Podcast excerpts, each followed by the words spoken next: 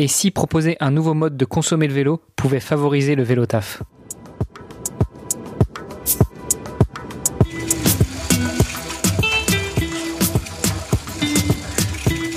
Bonjour à toutes et à tous. Je suis Hermano, producteur de podcasts depuis de nombreuses années et aujourd'hui, je vous accompagne pour en savoir plus sur l'ONG Kiwi Tuesday et découvrir le vélo taf. Le vélo taf, qu'est-ce que c'est? Le vélo taf, comment ça se pratique? Le vélo taf, un sport ou un loisir? Le vélo taf, qui en sont les acteurs? Le vélo taf, quel impact environnemental? Autant de questions et bien d'autres encore auxquelles nous allons tenter de répondre dans les mois à venir. Au rythme des interviews organisées par Kiwi Tuesday, découvrez avec moi comment utiliser le vélo, la bicyclette, le bicloune, le deux roues pour se déplacer au quotidien. Si vous avez déjà utilisé un vélo en libre service, vous avez forcément eu affaire à la société pour laquelle travaille mon invité. Aujourd'hui, je vous propose l'interview de Jérôme Planchevoix du groupe JC Deco. Il revient avec nous sur son utilisation du vélo, mais aussi sur l'histoire du groupe JC Deco qui a été l'un des premiers à croire à la publicité urbaine pour financer des services publics. Je vous souhaite une très bonne écoute. Bonjour à toutes et à tous, bienvenue dans un nouvel épisode du podcast Vélo Taf. Aujourd'hui, je reçois un intervenant qui me répond depuis la Belgique, même si je vois du beau soleil à travers la fenêtre. En tout cas, je vais laisser mon invité se présenter. Qui es-tu? Que fais-tu dans la vie? Eh écoute, bonjour Hermano. Euh, il y a souvent euh, du soleil à Bruxelles, donc euh, c'est tout à fait normal que tu vois au travers des, des vitres du soleil. Donc en effet, je suis à, à Bruxelles en Belgique. Donc, euh, euh, moi, je suis directeur général adjoint du groupe JC Deco en Belgique et au Luxembourg. Et euh, je suis plus particulièrement en charge de tous les projets de développement. Et dans ces projets de développement, il y a les projets de, de, de, vélo, ici à Bruxelles, vélo au Luxembourg. Donc, on a eu la chance récemment de, de lancer des flottes de vélos électriques et c'est un grand succès. Moi, je travaille pour le groupe de co depuis plus de 20 ans maintenant. Je suis originaire de Picardie, en France. J'ai 52 ans. Je fais du vélo depuis que je suis tout petit. Je crois que j'en ai déjà dit pas mal. Tu vas certainement me poser des questions. Maintenant, je vais te poser des questions parce que tu as fait une présentation assez générale. On va rentrer un petit peu plus dans les détails. Bon, je note qu'on a quelques points communs. Euh, tu es au Benelux, moi aussi. Toi, tu es à Bruxelles, moi, je suis à Luxembourg. Il bon, y, a, y a quoi? 250 km qui nous séparent. Vous avez du soleil, moi, j'ai de la pluie. Bon, ça arrive. Et puis, euh, et puis tu es Picard, moi, je suis Normand. Donc, on n'est pas si éloigné que ça. Alors Jérôme, je voulais revenir un petit peu sur toi dans un premier temps. Euh, tu nous as dit que tu travailles depuis une vingtaine d'années dans le groupe euh, JC Deco. JC Deco, déjà, euh, on reviendra dessus tout à l'heure, mais, mais euh, en, quelques mots, est-ce que tu peux nous présenter l'entreprise euh, pour qu'on puisse, on puisse voir un petit peu dans quel cadre tu évolues, puisqu'on parle mobilité douce, on parle vélo taf. Tu nous as parlé des flottes Vilo à Bruxelles et Vélo à Luxembourg. En quoi est-ce que l'entreprise JC Deco intervient dans ces vélos? Il faut remonter à, à l'histoire de l'entreprise, qui est une histoire euh, assez dingue en fait. Hein. Euh, donc tu as un fondateur qui est euh, Jean-Claude Decaux, qui dans les années 60 faisait de la publicité, hein, de l'affichage sur les bords d'autoroute, et puis il y a une loi qui lui a interdit de faire de la publicité. Donc ça a eu plusieurs conséquences. Mais la conséquence principale, c'est qu'il fallait qu'il se renouvelle et qu'il change son business model. Et son idée a été de financer un service public était à l'époque l'abribus, par la publicité. Et il a installé les 40 premiers abribus publicitaires du groupe. Hein, je crois qu'on a plus de 300 000 maintenant dans le monde, hein, du groupe et d'autres, hein, parce qu'on a été un petit peu euh, copié, en 1964, donc un petit peu plus de 50 ans, dans la ville de Lyon. Et puis de là, il a essaimé euh, son modèle, qui était un modèle euh, très vertueux, hein, puisqu'il proposait gratuitement aux collectivités ce, service. Et puis il a démultiplié son modèle avec la publicité qui finance euh, d'autres services. On, on, connaît par exemple les sanitaires automatiques, euh, les planimètres qui aujourd'hui sont plus d'actualité parce que on a souvent des GPS. Donc euh, attends, attends, attends, attends. Planimètre. Alors, je voulais déjà revenir sur ce que tu me disais. Moi, je, je voulais pas te couper, mais planimètre, tu nous expliques ce que c'est? C'est le, le, même format que, que la fiche qu'on trouve dans un abribus, mais dans les villes françaises, quand j'étais jeune, tu arrivais dans la ville et tu avais à l'entrée ce panneau et c'était marqué plan au dos. Et tu te garais et tu allais voir et tu avais ton plan au dos. Donc maintenant, c'est des mobiliers qui existent toujours et euh, l'espace de communication, il est partagé entre euh, JC Deco et les annonceurs et euh, les communications que souhaitent euh, faire les villes. Voilà, un exemple de, de. Et puis, euh, le système, les systèmes de vélo en, en, libre service avec, encore une fois, Lyon, hein, c'est assez marrant, où on, on, a lancé en, en 2005 Vélo, qui a été un succès phénoménal, hein, qui a été au-delà très certainement de ce qu'on pensait. timing is key, hein, souvent on dit. Et là, il y a eu un, un concours, il y avait un vrai, un vrai appétit pour le vélo. Il y avait la ville qui avait fait un vrai travail de fond au niveau des pistes cyclables. Il y avait très certainement aussi une météo assez clément, et ça a véritablement explosé. Et euh, ça a donné ensuite, bien évidemment, l'envie à la ville de Paris de suivre avec Vélib, qui a eu le succès qu'on connaît, Bruxelles aussi, hein, avec Vilo ici. On, ben voilà, un petit peu le, le, le modèle du groupe. Donc, qu'est-ce que ça nous permet de faire la publicité? En fait, la communication, j'ai envie de dire, hein, parce que la publicité, c'est de la communication, c'est des entreprises, c'est vous, c'est moi, hein, qui communiquons sur des produits, des, des, des concepts, des, des spectacles, des, des, films que l'on a euh, produits et on, on, utilise le média affichage pour communiquer euh, autour de, de ces produits.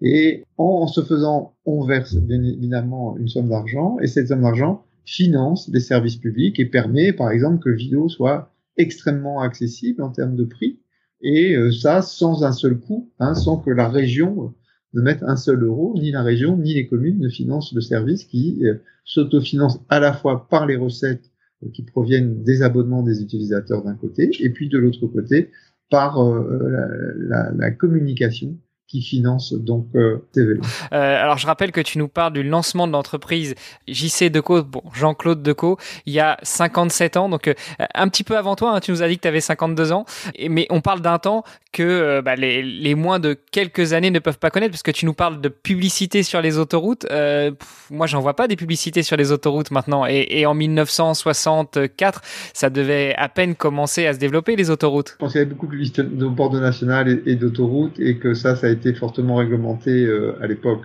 Donc euh, euh, c'est ça qui a déclenché en fait cette modification de modèle. Et puis il y a aussi une personnalité, faut être assez exceptionnel dans tous les sens du terme. Monsieur Decaux était une personnalité exceptionnelle, très exigeante, très dure, mais extrêmement visionnaire, qui euh, s'est pratiquement installé à Lyon pour essayer les vélos tous les jours, voir comment le système fonctionnait. La même chose, bien évidemment, à Paris qui a euh, boulonné euh, lui-même, installé lui-même les premiers abribus qu'il a installés dans la rue. Donc c'est c'est vraiment quelqu'un euh, qui avait une vision, une vision de la ville, une vision du service, une vision de son business model, une, une exigence de qualité extrêmement forte qu'on retrouve dans les designs de, de mobilier, dans le fait que la, la qualité d'entretien, dans, dans, dans, dans, tout ce qu'on peut faire pour les collectivités en fait. Donc c'est c'est un business model assez extraordinaire. On est devenu numéro un mondial de ce business model. Donc, euh, on est parti de 41 brubus, on est devenu numéro un mondial. On est présent dans 80 pays. C'est assez exceptionnel. C'est une très belle histoire. Aujourd'hui, ce sont les, les, les trois fils de Monsieur Decaux qui euh, continue euh, de gérer l'entreprise et donc euh, qui sont euh, les actionnaires principaux de, de, ce groupe qui est mondial. Donc ça, ça, reste une société familiale. C'était Monsieur Decaux qui l'a lancé et c'est Messieurs Decaux qui la continue. Il n'y a pas un projet de taille significative qui ne se fasse dans le monde sans que il y a un membre de la famille qui soit impliqué. On y reviendra. Moi, je voudrais effectivement revenir sur toi. Donc, tu nous as dit euh, qui tu es, hein, Jérôme Blanchevoix, 52 ans. Euh, tu nous as dit que là, tu es à Bruxelles, mais euh, ça n'a pas toujours été le cas. Est-ce qu'on peut refaire un focus sur toi depuis ton plus jeune âge euh, et, et peut-être déjà ta, ta, découverte du vélo? Quelle est ta relation avec le vélo? Alors moi, j'habitais une petite ville qui s'appelle Soissons. J'habitais un petit peu en bord de ville hein, et, et, mes copains habitaient dans les villages autour. J'allais à l'école à, à Et donc, bah, le vélo, c'était, encore une fois, c'est quelque chose qui viendra tout au long de l'histoire de mon utilisation des vélos, c'est la liberté. Ah, la fierté, hein, parce que mon premier vélo, il était orange, c'était un vélo de course, je veux dire, ça rigolait pas. Maintenant, euh, quand je le revends en photo, il était pas très grand. Je suis toujours pas. Mais bon, et donc c'était la liberté. Je faisais tout à vélo. C'était le mercredi, le samedi, on rejoignait les copains, on allait jouer au foot. C'était le, l'outil. On allait en ville, on allait à l'école. C'était l'outil de déplacement essentiel. C'était le vélo en fait, et c'était euh, à la campagne dans une petite ville euh, de province française, comme tu les connais certainement, assez calme et qui permet de se déplacer à vélo en toute sécurité en toute euh, quiétude. Mon papa fait beaucoup de vélo, il en fait toujours beaucoup. Euh, et mon grand-père, lui, euh, il habitait dans une petite ville à côté qui s'appelle Lan, il était président du vélo club Lannoy. Donc tu vois que le, le vélo c'est une histoire de famille, c'est normal aussi. Je crois qu'en France, beaucoup de gens pratiquent le vélo, peut-être plus de façon euh, euh, euh sportive le week-end que euh, euh, pour se déplacer, bien qu'évidemment les mœurs changent. Et mon papa, qui lui était un, cycliste du dimanche dans le bon, sens du terme, parce que c'était assez sportif, il faisait beaucoup de, kilomètres. Aujourd'hui, je vois, il utilise son vélo. Bon, dès qu'il peut aller faire une course, etc., il prend son vélo, il aime beaucoup. Donc voilà, sentiment de liberté, cet effort physique, la performance aussi. Euh, je me souviens de, il y a, y a quelques montées qui sont assez fortes. Euh, c'est une ville qui est dans une vallée, donc il y, a, y a plein de petites montées autour et nombre de fois on a fait la course pour savoir celui qui serait le, le premier en haut, que ce soit avec mon père ou avec mes copains. Et euh, j'en ai des souvenirs euh, cuisants et des mal de cuisse dont je me souviens encore. Donc c'était euh, quelque chose qui était vraiment, euh, comment dire, très challengeant et, et qu'on a beaucoup aimé. Alors après j'ai fait mes études, je, je me suis installé à Paris et, c'est vrai qu'à Paris là j'ai un peu perdu de vue le vélo. Bon, il y avait les transports en commun, il y avait pas mal de d'autres alternatives et, euh, et c'est vrai qu'à l'époque aussi il y avait très peu de gens qui euh, osaient euh, se, faire du vélo dans Paris parce qu'il n'y avait pas non plus d'infrastructure. On parle de ça il y a 20-25 ans. Moi j'ai toujours l'impression que tout était hier. Hein, donc je sens pas quand tu me dis c'était à une autre époque, ça, ben non c'était hier, tout est hier. c'est parce que tu es resté jeune dans ta tête, c'est pour ça. Non, ça, ça doit être un souci, mais en tout cas.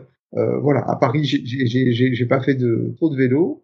Et puis je me suis retrouvé à Bruxelles, puis il y a eu ces projets, puis j'étais à Lyon essayer le vélo, et puis on a lancé euh, ces projets ici à Bruxelles. Et bah, écoute, j'en suis euh, très heureux. C'est en 2008 que Vilo a démarré ici, et c'était assez extraordinaire. Ça change la vie quand on lance un, système de, vélo euh, en libre service. Ça change vraiment la physionomie de, de, la ville. Et on voit que la physionomie de la ville a changé. Et aussi maintenant, il y a beaucoup plus de gens qui font du vélo euh, qu'auparavant. Donc je crois que vélo a joué euh, son rôle aussi de, de dynamisme. On retrouve bien évidemment dans, dans beaucoup d'autres villes en dynamisant euh, ce mode de transport que j'aime beaucoup. J'utilise le plus souvent possible. Euh, alors on va être euh, très honnête, j'ai du mal à utiliser quand il pleut parce que euh, bah, je peux pas euh, tenir le parapluie et faire du vélo en même temps, donc plutôt tendance à me déplacer à pied quand il pleut. Je préfère la marche à pied aux autres modes de, de transport. J'aime beaucoup parce que j'ai un côté aussi sain, hein, comme quand on fait euh, à vélo. Vélo, bien évidemment, beaucoup plus pratique, beaucoup plus rapide. Donc, je l'utilise euh, dès que je peux. Le vélo électrique, je vous invite pour ceux, et il doit y en avoir beaucoup qui n'auraient pas encore essayé, une vraie révolution. C'est extraordinaire. Donc, je parlais de ce sentiment de liberté qu'on a quand on est euh, à vélo, mais quand on est en vélo électrique, on a aussi encore plus ce sentiment de liberté.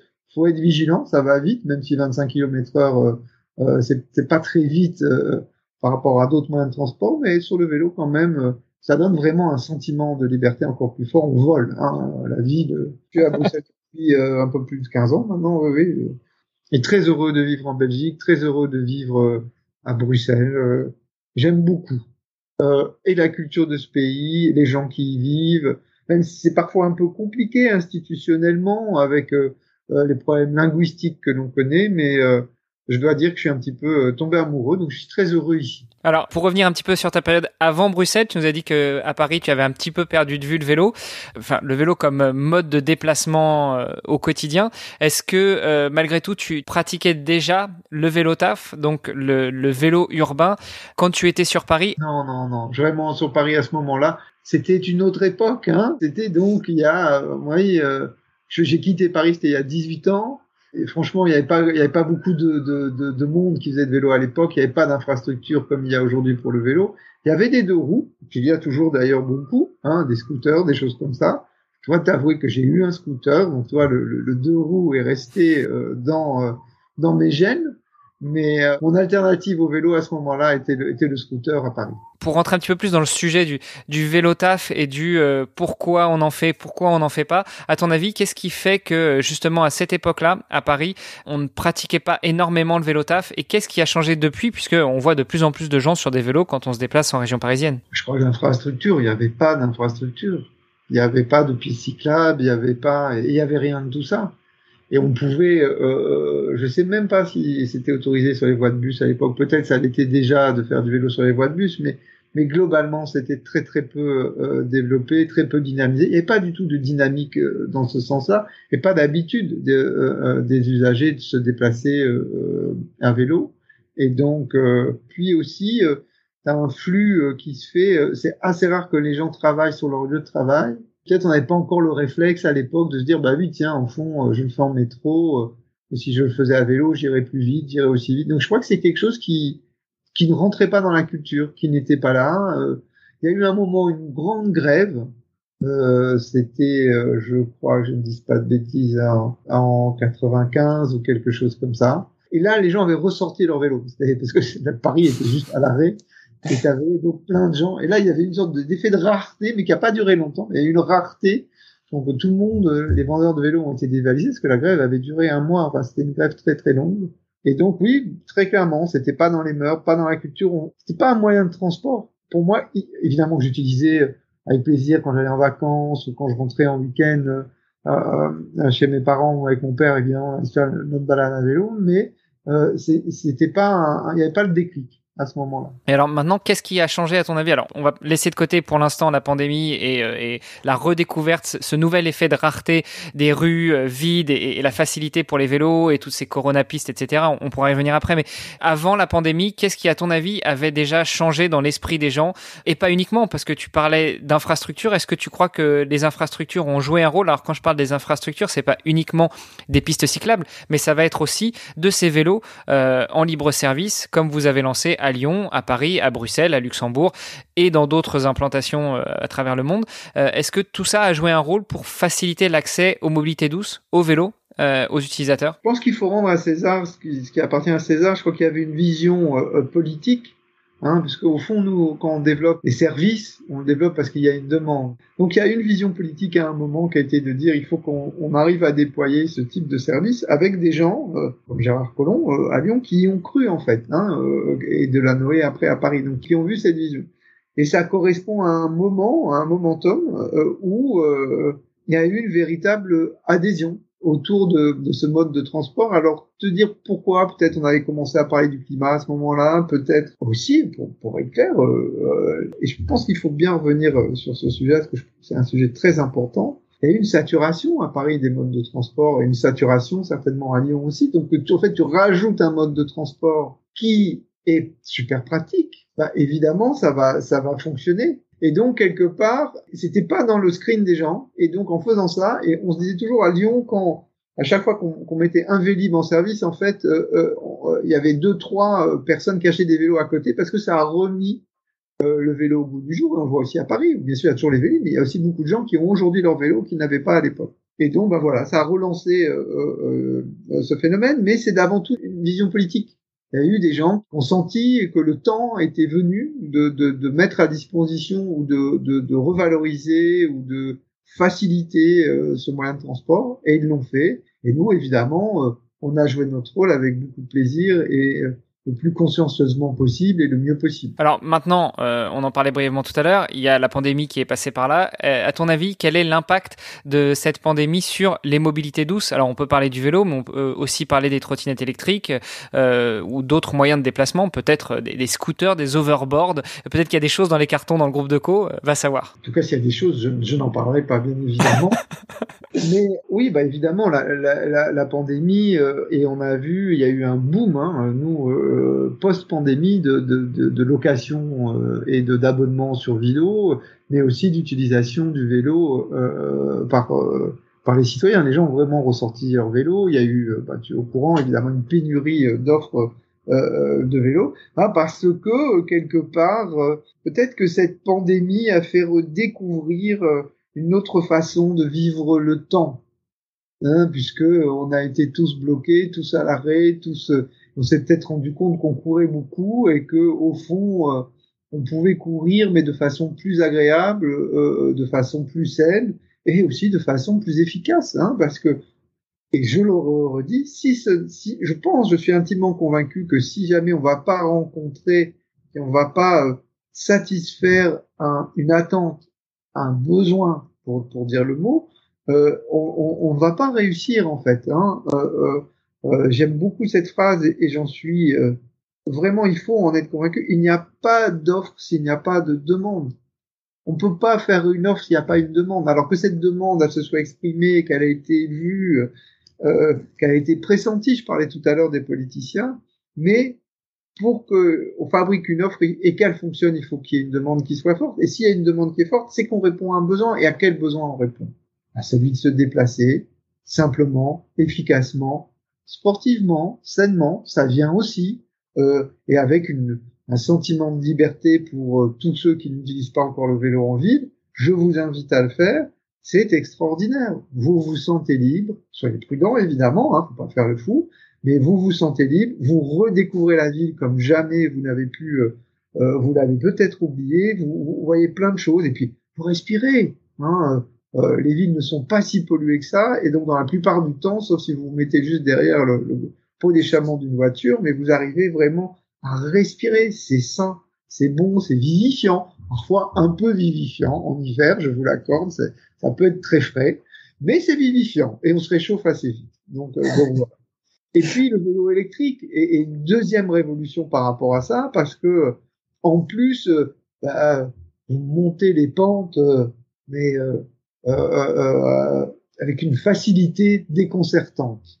Et donc, et en plus, alors là, je vais vous faire une petite annonce, on est en train d'améliorer nos algorithmes de, de, de l'assistance électrique, et là, ça devient insolent. Comment on va pouvoir monter, euh, monter les pentes euh, de Luxembourg, ça c'est déjà le cas, et, et de Bruxelles, c'est très chouette. Donc, je ne peux que vous inviter à à le faire si vous ne l'avez pas encore fait parce que euh, c'est chouette et surtout ça répond à votre besoin de vous déplacer rapidement, simplement, sympathiquement. En plus, on, on discute entre cyclistes au feu rouge et donc voilà, il y a un petit truc social qui est très sympa qui se passe.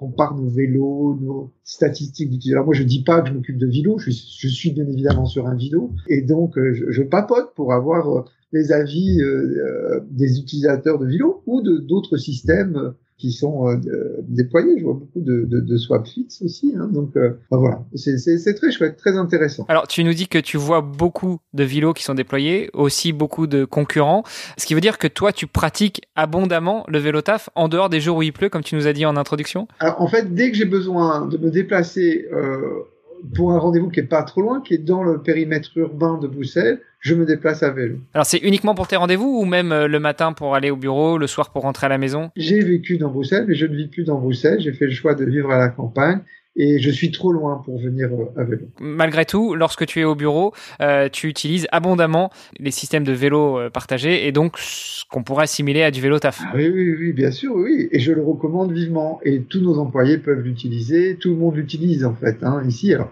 tous ne le font pas. On n'oblige pas les gens à, à, à prendre, prendre de visio, mais euh, je ne demande pas d'inviter les uns les autres à, à, le faire parce que, bah voilà, c'est juste pratique. C'est tout simple, hein, c'est pratique. Est-ce que vous avez justement des, des statistiques d'utilisation du vélo euh, au sein du groupe JC Deco? Je sais qu'à ce micro, j'avais euh, le directeur du développement de chez euh, Between Monde euh, et qui nous disait qu'il y avait une, une, explosion, pardon, il y avait une explosion de vélo taffeurs chez Decathlon, surtout depuis qu'il leur avait donné la possibilité de se changer, de, euh, de prendre une douche avant de, de travailler. Est-ce que vous avez ce genre de statistiques qui soient pas nominatives dans le groupe Deco? Et est-ce que vous avez vu une augmentation ces dernières années? Alors, écoute, moi, je suis au niveau d'une petite filiale belge où on n'est que 200 et j'ai pas je t'avoue pas les statistiques au niveau euh, mondial de l'ensemble du groupe où on a beaucoup de sites un peu partout. Je peux pas trop te répondre par rapport à ça.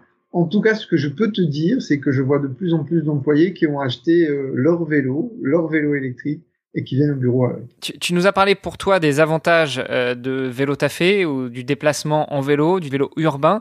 Ça, c'était pour les avantages. Par rapport à tes convictions personnelles sur le sujet, est-ce que tu peux nous en parler euh, Pour quelles raisons tu utilises le vélo? Quelles sont tes valeurs quant à l'utilisation du vélo Au-delà vraiment des avantages que tu as listés tout à l'heure, la liberté, la, la, la, sympathie, la découverte des gens, le, le bien-être euh, du corps et de la tête? Ah, c'est sûr. À partir du moment où on a cité tous les avantages, tu me... tu pourrais aussi me dire, je sais pas, je fais, c'est ma petite façon de d'œuvrer pour le climat. Euh, alors, alors, je vais, je vais être très clair avec toi. Je suis un peu contre ce type de discours parce que je ne connais personne qui ne veut pas le bien de la planète et qui ne veut pas qu'on ne pollue pas et qui ne veut pas que tout aille bien.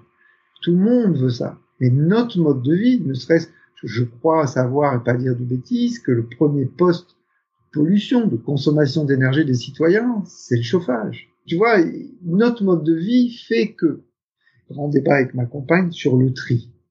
Je trouve ça très chouette, le tri. Euh, des déchets, etc. Bien sûr je fais le tri. Mais c'est une goutte d'eau dans un océan. Et c'est ça qui m'ennuie. C'est qu'on voit pas, on fait des petites gouttes d'eau. C'est pas parce que je fais du vélo qu'on va sauver la planète. C'est pas parce que je fais du tri qu'on va sauver la planète. Si on veut sauver la planète, il faut se poser d'autres questions. Et je trouve que l'Europe a fait un grand pas euh, cet été euh, qui est passé un petit peu, euh, mais ils vont investir des milliards d'euros dans les, dans les énergies propres. Et je crois que nous consommons de l'énergie pour arrêter de se dire que on va arrêter demain de consommer de l'énergie. On en consomme, on en a besoin pour notre bien-être, pour notre mode de vie, pour l'économie dans laquelle on vit, qui crée de l'emploi, hein, qui évite la paupérisation, qui crée de l'éducation. Hein. Donc un modèle qui, somme toute, est quand même un petit peu vertueux mais qui a quelques soucis. Et un de ces soucis, c'est qu'il pollue beaucoup et donc et, qu'il consomme les ressources de la planète. Donc, faisons ce grand pas vers le renouvelable. Et, je crois que, que c'est là que ça doit se passer, avec des actions euh, extrêmement fortes. Bien évidemment, quand j'utilise le vélo, euh, je, je peux, mais je veux pas réduire à ça, parce que je trouve que c'est un, un, discours beaucoup trop trop facile. Tout mon mode de vie, euh, j'ai mon petit téléphone dans ma poche avec ma petite batterie euh, qui consomme, j'ai euh, mon chauffage à la maison qui tourne, j'ai tout. Mais je roule à vélo, donc je sauve la planète. Je suis un petit peu taquin. Ah non, ça va pas suffire. C'est déjà un premier pas, disons. Et, et, si on pouvait mettre plus de gens au vélo? C'est comme tout ça, mais je, je, je pense, si tu veux, que on doit aller beaucoup plus loin dans la réflexion. Si jamais on est intimement convaincu, ce que je suis, que bien évidemment, il faut qu'on fasse quelque chose par rapport à la planète et tout ça, il faut qu'on soit beaucoup plus euh, conséquent. C'est beaucoup plus large que uniquement faire du vélo, ce qui est bien sûr une bonne chose. Mais le vélo électrique, qui est quand même le grand succès du vélo, demain tout le monde aura un vélo électrique, cette énergie électrique, comment est-elle produite? Comment sera-t-elle produite demain? Pour moi, ça, c'est la bonne question. Et puis le vélo aussi, il faut le produire. Et ça aussi, ça consomme. ça aussi, ça consomme. Et moins qu'une voiture, quand même, hein, soyons. C'est sûr. Euh, alors, alors, tu nous parles justement de d'essayer d'aller plus loin, de prendre les, les choses, euh, la question à bras le corps. Euh, en parlant de ça, qu'est-ce que euh, le groupe JC Deco fait au quotidien pour faciliter l'utilisation du vélo taf, des mobilités douces, du déplacement urbain en vélo. Alors, on l'a compris, vous avez mis à disposition des vélos euh, en libre service pour un coût qui est euh, tout à fait euh, abordable et honorable pour, pour les utilisateurs. Tu nous as expliqué le modèle en introduction, financé grâce à la publicité urbaine et autres. mais, mais quelles sont véritablement les actions que vous menez au quotidien? J'imagine qu'il y a déjà il y a la mise en place des différentes stations, la mise en place du système, la maintenance du système, la maintenance du vélo, la récupération des vélos parce qu'il faut aller les chercher à droite à gauche, il faut les ramener dans les différentes stations, ou alors faut load balancer. Enfin, il faut équilibrer les stations. Il doit y avoir des stations qui sont plus utilisées ou plus vides ou plus libres que d'autres. Donc, quelles sont vos actions au quotidien? Qu'est-ce que ça représente comme charge de travail euh, et euh, sur Bruxelles, pour te donner un ordre d'idée, donc c'est 5000 vélos, c'est 360 euh, stations et ça occupe 40 personnes. Donc, tu as 40 personnes qui travaillent sur ce système. et, et, donc, tu as en effet les gens dont tu as parlé, les régulateurs, hein, qui vont euh, rééquilibrer euh, les stations. Il y a aussi des mécaniciens qui vont intervenir sur site, en rue, hein, et qui vont euh, maintenir les stations et les vélos. Et puis, tu as un atelier dans lequel on va rentrer les vélos, ressortir les vélos, les rénover, les réviser. Hein. On révise les, les, vélos une fois par, par trimestre. Puis tu as le call center aussi, on, on répond aux, aux, interrogations des clients. Il y en a parfois, il y en a quelques-uns qui parfois ont des problèmes, qui ont du mal à rendre un vélo, qui étaient pressés ou des, choses comme ça. Donc on essaie de résoudre les problèmes euh, des uns des autres quand ils, quand ils les rencontrent. Après, l'implantation des stations aussi, c'est tout un énorme travail hein, qui a été fait en amont, mais qui, qui continue de vivre parce que la ville vit, donc il faut parfois démonter des stations ou remonter des stations aux bons endroits. Donc c'est des discussions qui ont lieu euh, avec euh, la collectivité, avec la commune, euh, les forces de police, euh, la, sécurité, la région bruxelloise ou euh, la ville de Luxembourg. Donc c'est toujours en fait quelque chose qui qui, qui est mouvant et qui se fait en concertation avec l'ensemble des acteurs. Et puis aussi, on utilise notre propre média pour promouvoir ce système et pour inciter les usagers potentiels à utiliser nos systèmes vidéo on a des gens qui nous sont très fidèles et c'est un plaisir. Alors, est-ce que vous avez aussi quelques actions de lobbying pour accélérer la création de pistes cyclables, d'infrastructures cyclables ou euh, l'emplacement des stations justement que vous allez décider avec euh, collectivité? Est-ce que vous êtes très moteur sur certains endroits un peu moins moteur sur d'autres où vous savez qu'il pourrait y avoir des, des dégradations du matériel. voilà. Est-ce que vous agissez aussi à ce niveau-là, au niveau des collectivités, au niveau politique, pour pouvoir faire avancer tout ça? Alors déjà, en premier élément, contrairement à ce qu'on pourrait penser, les dégradations sur le, sur le mobilier urbain dont les vélos font partie sont pas forcément aux endroits où on se les imagine naturellement. Parfois, ils sont à des endroits assez surprenants. Donc, je pense qu'il faut pas faire de, de généralité euh, euh, par rapport à ça. Euh, et ça rentre pas trop en ligne de compte dans le déploiement euh, de, de, de, nos mobiliers. On va faire attention à ce qu'il y ait un contrôle social qui puisse s'exercer sur un mobilier. On va pas le cacher dans le fin fond du gruel, noir et triste, où, bon, évidemment, là, on inciterait les gens à vandaliser les mobiliers, ils vont plutôt être visibles dans la rue et donc un contrôle social va s'opérer. Enfin, c'est pas quelque c'est pas un critère de, de, décision pour nous au niveau de l'implantation de, des stations. Et en termes de, de lobbying, qu'on a fait, c'est que par exemple quand on a eu euh, lancé vidéo, on a fait une étude de marché pour voir tiens quels étaient les freins à l'utilisation de vélo. Et on a vu que bah, le premier frein, c'était un vrai sentiment d'insécurité que les euh, usagers potentiels ressentaient à Bruxelles, hein, sur la région de Bruxelles-Capitale, pour utiliser les vélos. Parce qu'on a eu des échanges donc avec euh, le ministre euh, en charge à l'époque était Pascal Smet pour les alerter sur le, besoin d'infrastructures. Bon, ce qu'ils avaient évidemment, il n'y a pas besoin de nous pour le savoir. Ils avaient bien identifié, mais ceci étant, voilà le type d'action qu'on peut faire. On peut aider à renforcer euh, et dire, bah voilà, ce qui, ce qui nous semble être un problème ou pas, puisqu'en effet, on vit la, la vie à vélo au quotidien.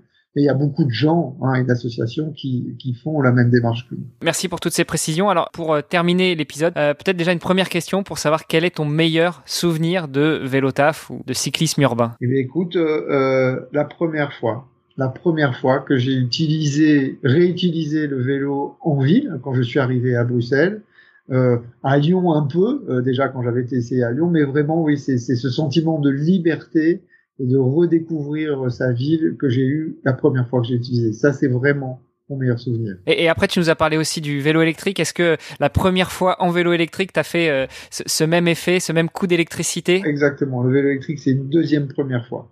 Ça, c'est vraiment un truc...